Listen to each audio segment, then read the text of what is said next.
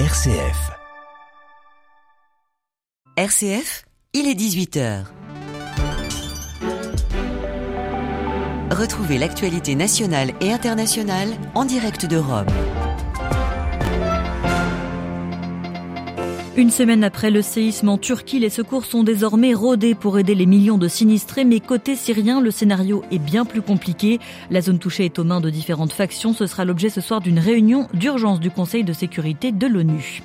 Les autorités palestiniennes dénoncent une provocation en appel à la communauté internationale. Ce week-end, le cabinet de sécurité israélien a annoncé qu'il allait légaliser neuf colonies juives en Cisjordanie occupée.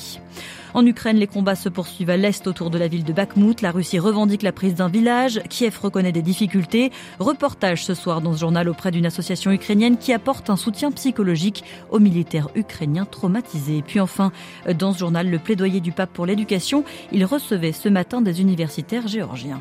Radio Vatican, le journal, Marie Duhamel. Bonjour à tous. Une semaine après le séisme, des sauvetages miraculeux dans le sud de la Turquie, à Karaman-Maras, une des villes les plus touchées. Un enfant de 3 ans a été dégagé vivant aujourd'hui des décombres. 34 000 secouristes y sont encore à l'œuvre. On parle pour cette seule ville de 1,2 million de personnes relogées. À Karaman-Maras, Gaziantep ou Antakya, les secours sont désormais organisés, des toilettes sèches montées, des lignes téléphoniques rétablies. Mais on est très loin de cette réalité de l'autre côté de la frontière, dans le nord-ouest de la Syrie. L'aide arrive au compte-gouttes, des tentes, des cordes, des bâches dans des camions. Tout cela passe par un unique point de passage à partir de la Turquie. Aucune aide ne vient du sud, dans cette zone contrôlée par différentes factions opposées au régime de Damas, une zone qui reste en guerre, nous explique Arthur Kenney, docteur en sciences politiques. Donc le nord syrien est, tenu par trois groupes euh, différents. Donc on a l'État syrien qui contrôle notamment euh, Alep.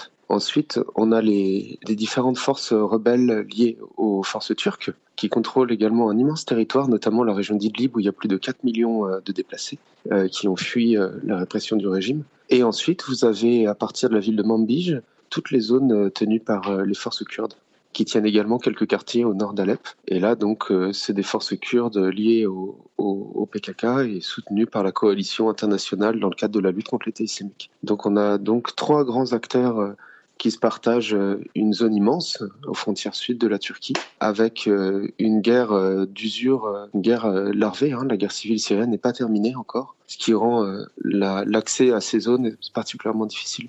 Des propos recueillis par Marine Henriot. Cet après-midi, le Conseil de sécurité, je vous le disais en titre, se réunira à huis clos pour discuter de la situation humanitaire en Syrie. Ce week-end, le chef de l'État syrien a promis au chef de l'Organisation mondiale de la santé l'ouverture de points de passage depuis son territoire. Nous sommes devenus fous ou encore sauvons la démocratie israélienne. Quelques-unes des pancartes brandies ce lundi pendant cinq heures devant le Parlement israélien à Jérusalem. Plusieurs dizaines de milliers de personnes protestaient contre un projet de loi de réforme du système judiciaire. Le texte vise à accroître le pouvoir des élus sur celui des magistrats. Un exemple, si le texte passait, le Parlement pourrait annuler à la majorité simple une décision de la Cour suprême.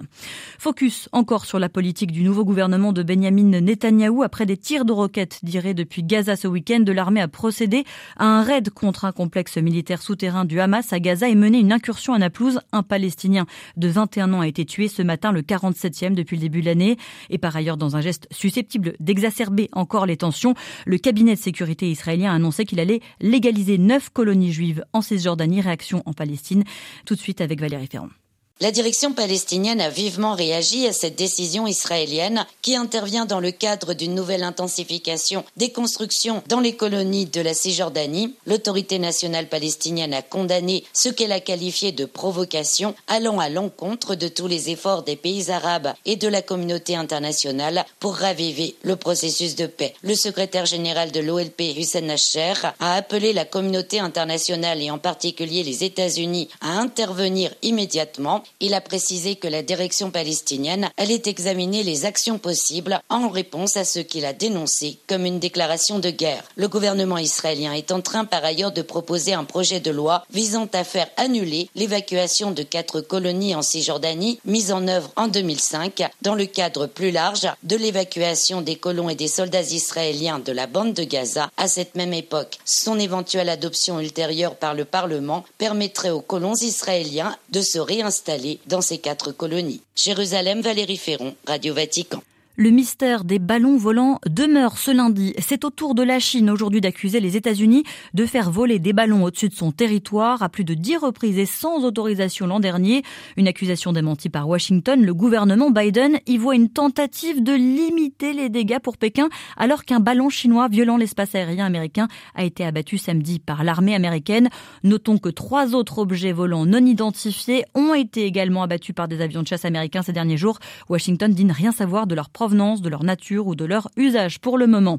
Les tensions sino-américaines seront au cœur de la prochaine conférence sur la sécurité qui s'ouvre vendredi à Munich. Il sera aussi question eh bien, de l'Ukraine, bien sûr.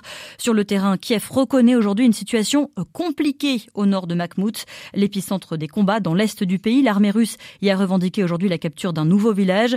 Ce soir, nous vous emmenons à Kiev, dans un des centres francs, une assistance psychologique aux militaires ukrainiens traumatisés par la guerre.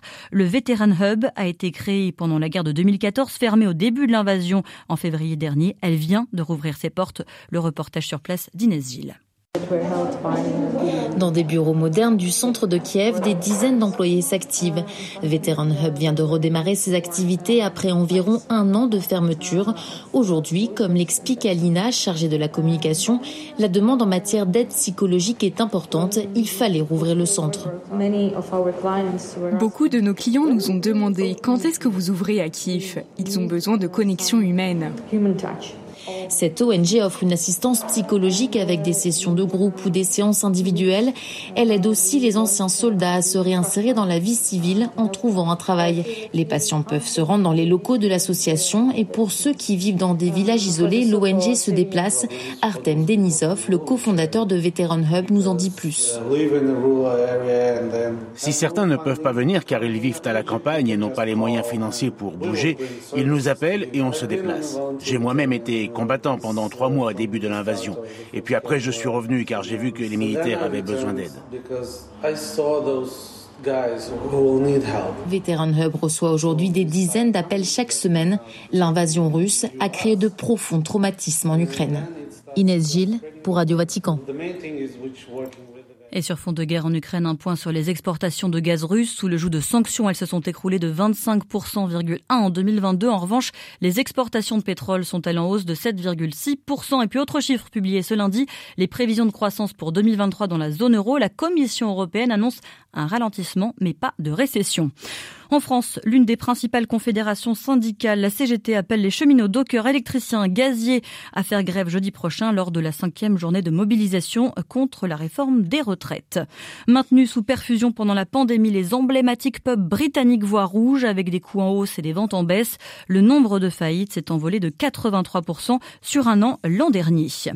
Au Portugal, l'Église tente de faire la lumière sur les crimes d'abus commis contre les mineurs. Sur les mineurs, pardon, la commission de travail composée de six expert a rendu officiellement son rapport aujourd'hui sur plus de 500 témoignages recueillis pour des faits commis entre 1950 et 2022. 4815 victimes au moins ont été recensées. Les résultats des travaux de cette commission ne peuvent être ignorés, a expliqué le président de la conférence épiscopale portugaise. Plus de détails sur notre site internet. Et puis enfin au Vatican, le pape François a reçu une délégation de l'université géorgienne Sulkan Saba Orbeliani de Tbilissi. Dans son discours, le Saint-Père s'est appuyé sur le fait qu'en géorgien, la parole éducation vient de lumière, soulignant l'importance d'avoir cette illumination venant de l'éducation pour combattre les ténèbres. Les précisions de Xavier Sartre. Cette éducation, face à ces ténèbres, et avec la culture, restitue la mémoire du passé et fait la lumière sur le présent. La culture géorgienne invite à tenir allumée la lampe de l'éducation et à tenir ouverte la fenêtre de la foi, parce que toutes les deux illuminent les pièces de la vie, déclare le pape. Cela est d'autant plus vrai dans un pays soumis à des invasions et des dominations étrangères, constate François, qui évoque spécifiquement l'Ossétie du Sud, ce morceau de terre qui vous a été pris récemment en 2008 lors de l'intervention armée russe. Votre joyeux et courageux, accueillant et amoureux de la vie, poursuit le Saint-Père, a su cultiver, même dans les périodes les plus sombres, une attitude positive justement grâce à sa foi et à sa culture. L'Église catholique a su apporter sa contribution, notamment via cette université Orbeliani, que le Saint-Père invite à poursuivre sa mission de créer des espaces et des ponts au service des Géorgiens. Pour François, il n'y a pas de doute, l'humanisme typique géorgien dans son unicité et beauté mérite d'être apprécié ailleurs. La culture, comme la lumière en effet, ouvre les horizons et repousse les frontières. Un discours à retrouver bien sûr sur notre site internet. Voilà, c'est la fin de ce journal. Merci de l'avoir suivi. Merci de votre fidélité aux ondes de Radio Vatican. L'actualité du monde, de l'Église dans le monde et du pape revient demain matin à 8h30. Excellente soirée à tous.